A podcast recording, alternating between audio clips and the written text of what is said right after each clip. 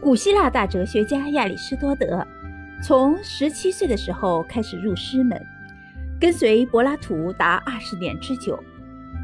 亚里士多德对老师是很崇很崇敬的，师徒二人也是很好的朋友。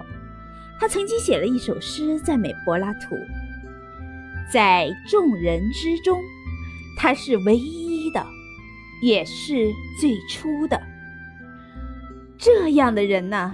如今已无处寻觅了。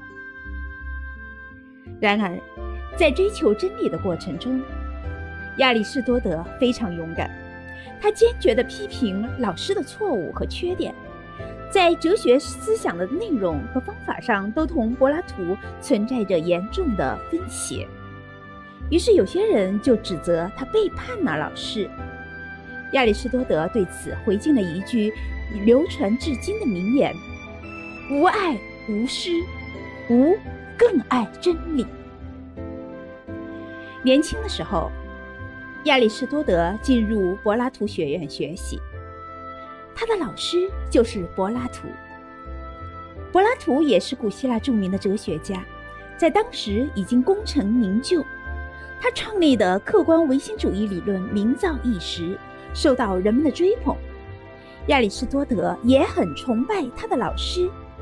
但是他并不是一个只崇拜权威的人，在学术上唯唯诺诺而没有自己的想法，不是他所认同的。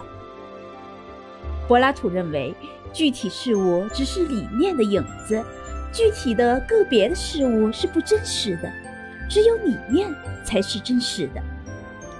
然而，在亚里士多德看来，具体的个别的东西才是真实的。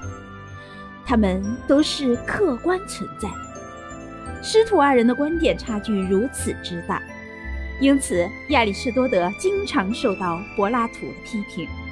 但是他没有放弃自己的观点，而是继续深入研究，最终开创了现实主义的哲学领域，丰富和发展了哲学的各个分支学科，对科学做出了巨大的贡献。亚里士多德尊敬柏拉图，但是他没有迷信自己的老师，他从本心出发，相信自己的研究，最终成为伟大的哲学家。